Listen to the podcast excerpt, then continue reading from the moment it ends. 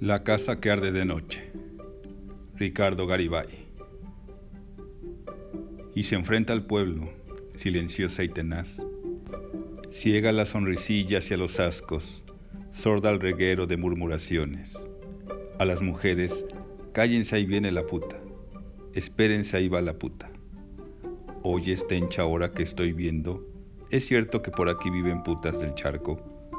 A las invitaciones inmundas. ¿Qué pasó, Sarita, cuando nos comemos esa machaquita con huevos? ¿Que no habrá modo, Sarina, ahora que ya tienes permiso de Eleazar? Mojo, desarrugo y plancho todo de gratis. Tú dirás a qué horas paso, Sara. No deja de ir al pueblo un solo día y trajina con ahínco en la casa volviéndola poco a poco habitable. David le ha enviado a uno de sus aprendices y los días libres viene él mismo a ayudarla. Ya no te van a decir nada, ya puedes ir en paz a donde quieras. Tampoco ya van a venir a gritarte aquí en las noches. ¿Qué? Sara se le queda viendo como si él hubiera farbullado un montón de palabras inconexas. Ya te van a dejar en paz, ya no te apures por eso. ¿En paz de qué, David? ¿quién me va a dejar en paz? Pero hombre, qué mujer está hombre. Dice bien anda como dormida, como ida, como sonámbula. ¿Quién sabe cómo anda? Pa' que ella lo diga. No ha caído en cuenta que... Os nada. No ha caído en cuenta de nada. Piensa David, y abollando a manazos el sombrero, se va yendo. Inútil. Ahí anduvo comprándose billetes. Ni quien se hubiera enterado que hacía falta ando yo de voy a ver, comprándome el panteón. Va a venir Sara, tú, Edelmiro, porque sé que te gusta decirle cosas. Iré a pedrear la casa. Os fíjate que va a vivir para siempre en esa casa y va a venir seguido por acá. Yo por esto. Edelmiro, fíjate bien. Ella viene y tú abres la boca y yo vengo a verte y es billete para la vida, como ves. Así de voy con Edelmiro y con el otro y con el otro, y vengo de ofrecido. Ya no te apures, Sara, ya vas a estar en paz, y esta que ni ve ni oye. ¿A dónde irá a dar todo esto? Álganos Dios. ¿Quién sabe qué quería decirme? Que se fue enojado, en paz quién sabe qué. Piensa Sara viendo al hombre que se aleja a broncos trancos, aporreando el sombrero. Eleazar la ve un día desde el camino, Sara está colocando cortinas en las ventanas. Sube y baja de una silla, sale al portalillo, estudia la disposición de las cortinas, entra, sube a la silla, llena la casa con sus martillazos. Una noche un perro muy pequeño amarrado a una estaca cerca de la entrada ladra furiosamente. Eleazar lo está viendo desde la entrada y sonríe. La casa está apagada.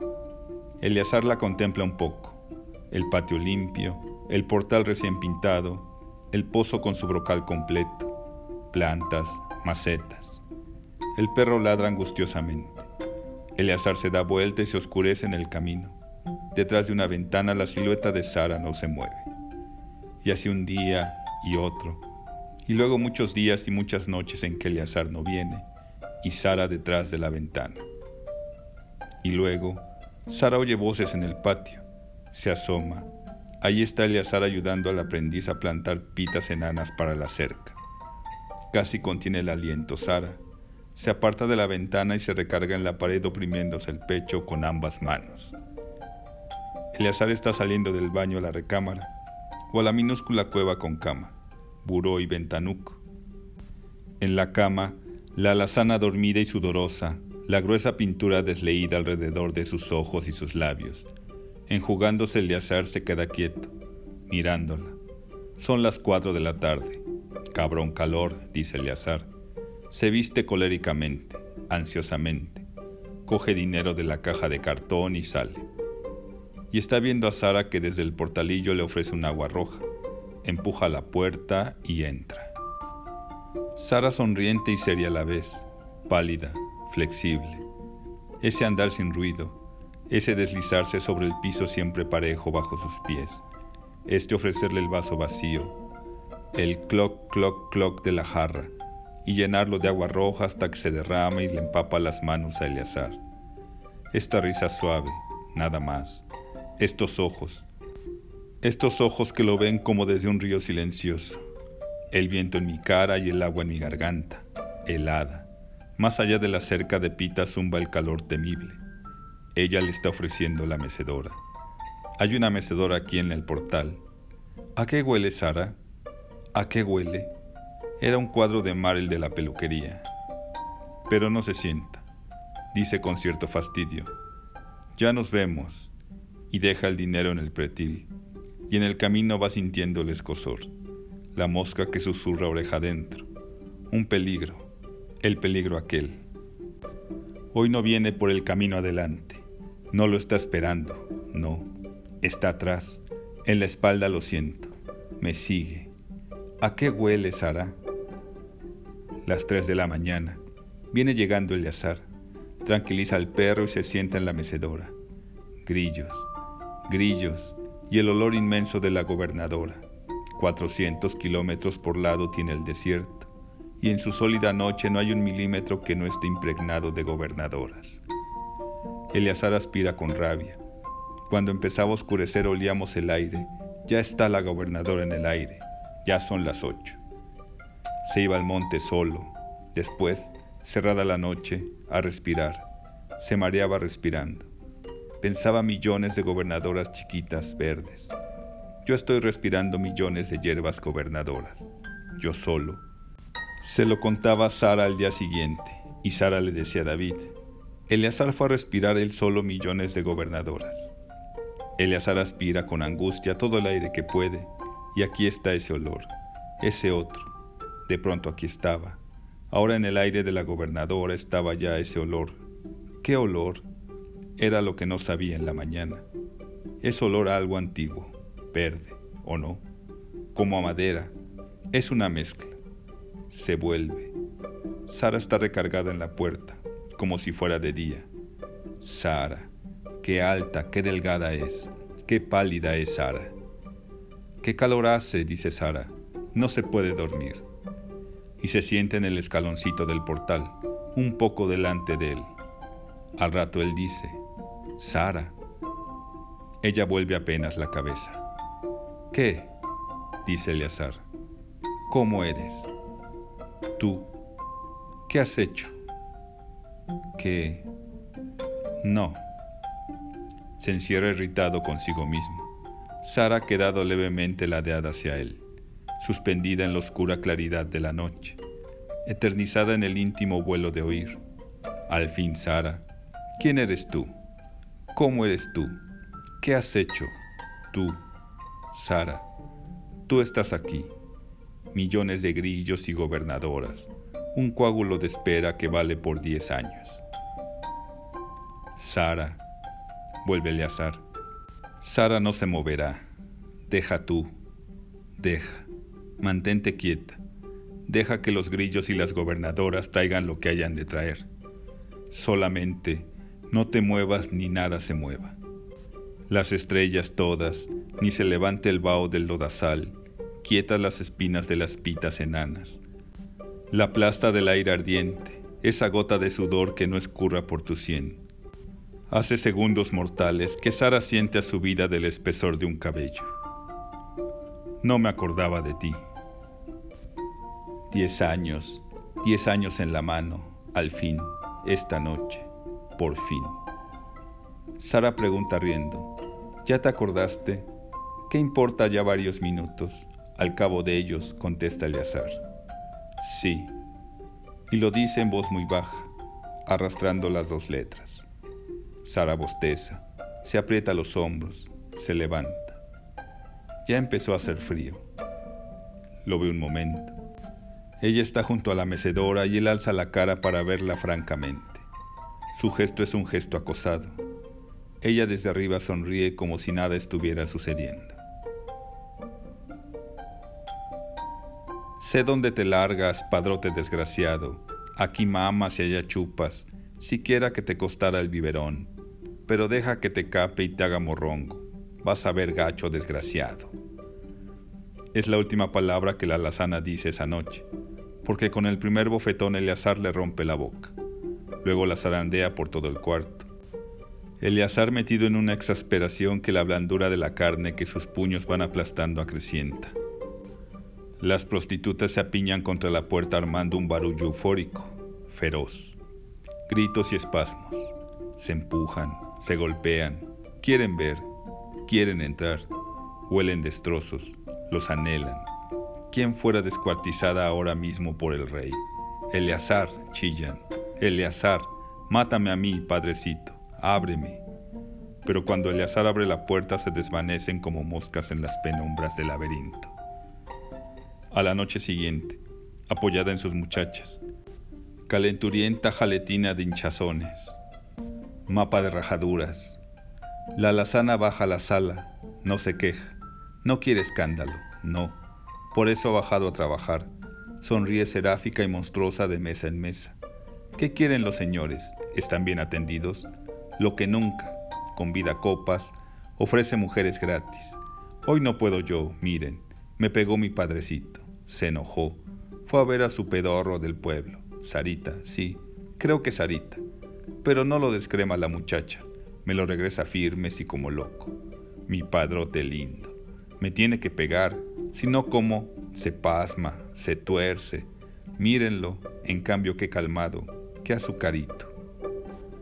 Pero los hombres no ven a Eleazar, qué esperanza. Corrió la voz a prisa, está en la mesa del siete y medio como muchas otras noches, y está bebiendo. Mal cuento porque está bebiendo como si todo el whisky del mundo fuera a acabarse de un momento a otro. Y no ve nada ni a nadie. Ha perdido ya 700 dólares en la mesa, donde nunca, y se le ve una fatiga tan grande, uno como sueño tan hondo, tan agazapado, aquella especie de debilidad, de modorra que al principio nadie conocía, pero más esta noche. Nunca así, cuidado. Uno de los dos que traen la droga al charco es Tonchis. Conoce bien a la lazana y le dice, La sanita, vete a descansar. La sanita, vete a curarte. Este pedo puede salirte malo. Anda, vieja. Date un toquecito y descansas. Anda. El macho es veneno. Tú lo sabes. La lazana empieza a hacer muecas de llanto, trompuda, enseguecida, con mucha lástima de sí. Tonchis dice, Mírame, Tonchis. Sí, vieja, vente conmigo. Vamos a tu cuarto. Eleazar va a ver a Esperia. Desde hace tiempo inyectan a Esperia cada cuatro horas por orden de Eleazar. Se siente en el borde de la cama hasta que sale el sol. Esperia de cuando en cuando abre los ojos y lo mira.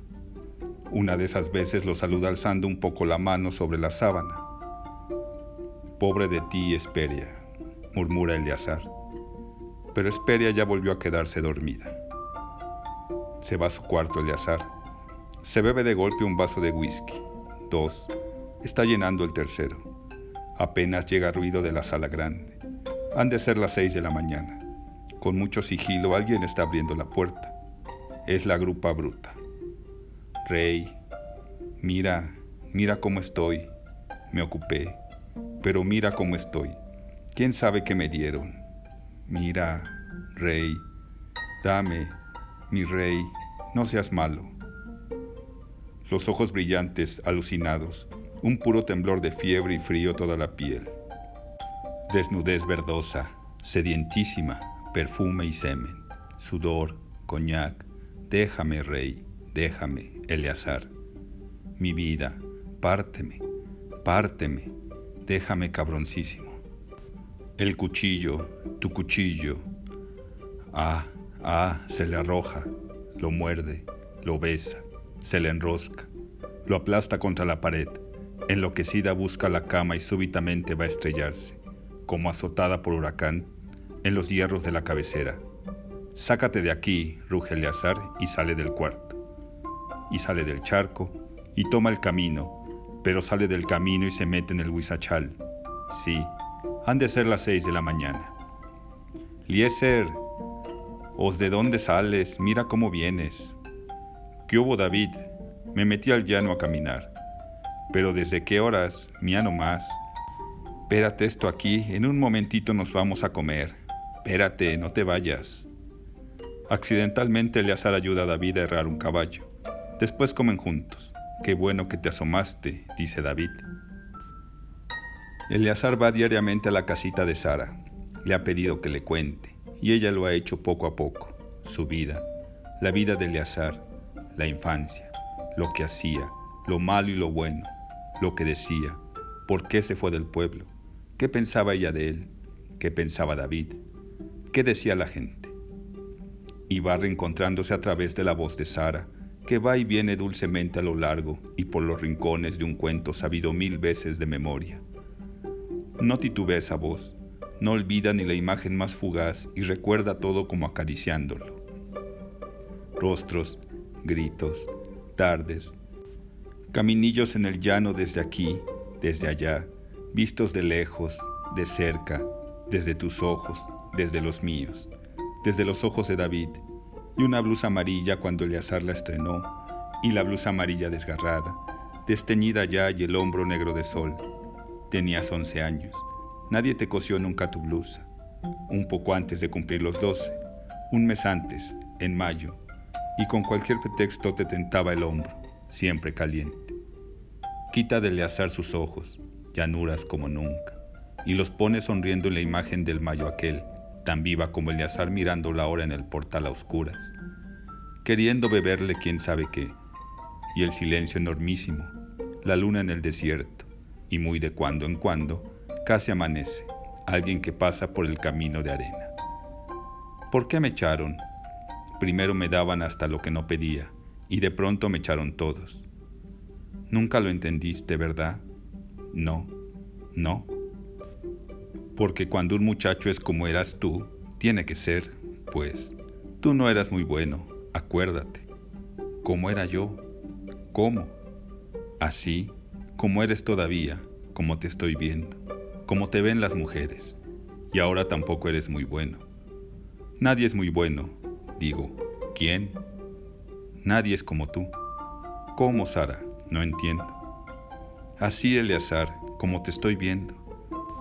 Y una noche en que no ha hecho ninguna pregunta y ha estado fumando sin cesar, como dormido en la mecedora, dice de pronto, Me esperaste diez años, Sara. Sí, diez años y no toda la vida. Sí, dice ella riendo, con perfecta naturalidad. Y vamos a suponer. Igual, dice ella riendo todavía, igual. Digo, vamos a suponer que yo me voy otra vez. Igual, yo te espero, dice ella riendo siempre. Sara, no te rías. No, no me río dice Sara recuperando instantáneamente su paz, como descendiendo hacia sí misma, como agua sosegándose de golpe, reflejando ya el paso lento del cielo. ¿Qué voy a reírme, hacer? ¿Vas a esperarme otra vez? Sí. ¿Cuánto vas a esperarme? ¿Cuánto vas a tardarte? Sara, de verdad, de verdad. Un año, dos, diez años otra vez. Por un momento Sara cierra los ojos y alza la cabeza hacia la noche. Y él ve sus mejillas, su boca, afiladas con dolor, con un dolor viejo y súbitamente nuevo, bebido ahora mismo en el escalón del portalillo. Y ve su largo cuello ladearse, como si su rostro buscara evitar un golpe. Sus cabellos la cubren. Sara. Ella ha apartado los cabellos con la mano que se queda en la nuca, y así, el brazo alzado, irguiéndose toda, dibujándose en el liso plomo del alba, ya está sonriendo, devorándolo otra vez. Tus ojos crecen y crecen cuando me miran. Está sintiendo, está diciendo sí, sin faramayas. Otra vez diez años. Eleazar vuelve a enmudecer y a fumar. El gesto osco, furioso se diría. Casi en sueños o como a gran distancia ve que se levanta Sara, siente su mano en los cabellos una especie de helada seda en su frente, una especie de caricia interminable. Ella está parada junto a mí. Qué frescura, qué frescura. Y oye su voz. Yo no le había oído esta voz. Eres idiota y eres malo. Se cierra la puerta. Está solo. Es ya de día. El perro está ladrando. Lo dejó solo Sara. Muere Esperia días después de haber empezado a descomponerse. La entierran a toda prisa. Hasta el cementerio llega el cortejo de prostitutas dolientes y muchos hombres que van a verlas. Esta noche el charco no trabaja. Es de mal agüero trabajar oliendo a muerto todavía. Vestidas y pintadas para holgorio, del cementerio la emprenderán al otro lado del río. Allá, frontera de por medio, la diversión será diversión. Alguna vez ha de tener una siquiera una noche de descanso. Y luego la pobre Esperia, cuando menos guardarle, no, siquiera un día. Eleazar se ha quedado en el charco, y también la alazana, porque desde la patiza lo ama mucho más que antes. Le tiene miedo y no se le aleja y acude licuándose. Echa derrumbe, derrame ya, cuando él la llama. Que te habla le dicen, voy, dice, ya voy, y es capaz de atravesar paredes. Ahora está en su cuarto, esperando, tiritando y con el dolor de cabeza morir. Pero a Eli, a Papuchi, no le gusta recibirme picada. Eleazar sube y baja escaleras, vaga por el laberinto. Ha encendido uno tras otro los focos y se ha asomado uno tras otro a todos los cuartos. Vacío y silencioso, el laberinto expele sus humores, muestra como cogido por sorpresa sus entrañas, sus sábanas revueltas, sus tocadores infestados de frascos abiertos, sus peines engreñados y chimuelos, sus palanganas de peltre, sus prendas interiores sobre las camas, entre los frascos, por el piso, colgadas de los picaportes, sus pedazos de espejos. Semen, sudor, perfume, pascas, orines, un solo tufo sólido que no se respira, se palpa, se come. Todos los cuartos son iguales. El cuarto de Esperia, recién desocupado, es igual a los demás. Todavía está su nombre en la puerta y los otros nombres en las otras puertas. La leona, la güera, la rata, la potranca, Rosemary, Guillermina Torres L. de Benavides, Grupa Bruta, Leonor del Oro, Flor de Luz. Se viene llenando el azar del aire dulzón que se le pega a las narices, a la garganta. Lo aspira con fuerza en cada umbral, lo echa de sí cuando lo siente en el estómago viene encorvándose bajo la tristeza amarillenta de los pasillos. Sobre el gemir de tablas sueltas, sube al cuarto de la alazana. Mi vida, exclama la mujer saltando del lecho, bañada en sudor fríísimo, desencajada. Vístete a prisa. Sí, mi vida, dice tropezando, revolviéndose. Eleazar le está arrojando la ropa. La mujer no sabe, no haya qué hacer, entiende al cabo. ¿Qué? ¿Qué? te voy a comprar tu casa. Y vistiéndose, temblando, sumida en un desguanzo reseco, ardoroso, ansiosísimo. Sí, mi vida, sí, sí, sí, mi vida. Primero asombro, después dudas, después sospechas, después alarma. Un enloquecido vendaval de celos y la furia, que es la única manera de no morir cuando no hay amor ni jeringa, y rompe a gritar como si el azar estuviera a varios kilómetros de distancia. ¿Qué qué? ¿Qué qué? ¿Qué? ¿Y para quién? ¿Y con qué? ¿Con qué carajos? ¿Con qué para la tísica esa, tu culo de huesos, carajo? La tísica, ¿y con qué? Se agacha, se humilla, se enconcha tapándose con los brazos. No, papito, no, papacito, no. Pero Eleazar está abriendo la puerta. Tiene la caja de cartón repleta de billetes. Está diciendo, vámonos y la alazana, como si alguien de gigantesco puntapié la lanzara, la boca enormemente abierta y un aire de gruñidos o estertores ahí atorado, sale del cuarto. A las cortinas de la sala grande arrima Eleazar un cerillo. Espera ver altas las llamas y en el portal le dice a la alazana, Tú me conoces, ¿verdad? Me conoces. Tú me conoces bien. Tú sabes cómo soy yo. Lo sabes. Tú y yo sabemos que lo sabes. No me sigas, no me busques nunca, no me mandes a nadie, nunca. Se lo dice con dulzura, o así parece, como quien da un consejo, de tan vehemente, casi desmayado. Y baja los escalones del portal del charco y se va por el camino de arena. A sus espaldas crepitan llamas. La lazana se abraza a su caja de cartón y sale corriendo hacia el chaparral, como quien va hacia la frontera, lejos de Leazar, por rumbo opuesto.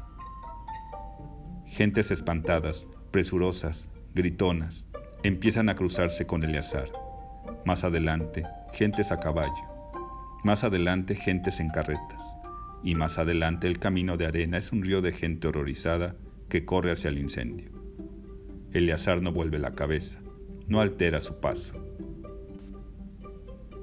En la oscuridad del desierto hondísima, el charco arde.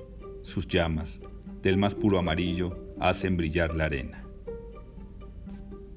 Eleazar empuja la puerta del patio, acaricia al perro, sube el escalón del portalito. Sin volverse nunca, mira los ojos de Sara. El cuadro eran sus ojos, que ven hacia el incendio. Ella está junto a la piedra del agua, en la cocina, viendo el techo, muy abiertos los ojos, y él se le asoma la cara y en la peluquería hay un cuadro, el mar, verde. Eleazar entra a ver el cuadro siempre que no hay gente y el peluquero lo deja ver el mar. Desnuda Sara en el suelo y Eleazar le dice, parece en el mar tus ojos. Sí, yo te quiero, sí, yo te quiero, eso le dije, y el mar eran sus ojos, sí. Parecen mares que van hacia el incendio, que desde aquí no es más que un resplandor. Eso le dije. Claro, eso fue, claro, como ahora mismo. Eso es, y yo no sabía. Sara, dice y le toca el brazo. Ella se vuelve a verlo. Está muy seria, como veía el techo, sí. Por la calle el tropel de gente. Como mares, piensa, y se sumerge al fin en esos ojos. Con las puntas de los dedos le tienta los cabellos de las sienes y baja los brazos. Y luego entran en la casa.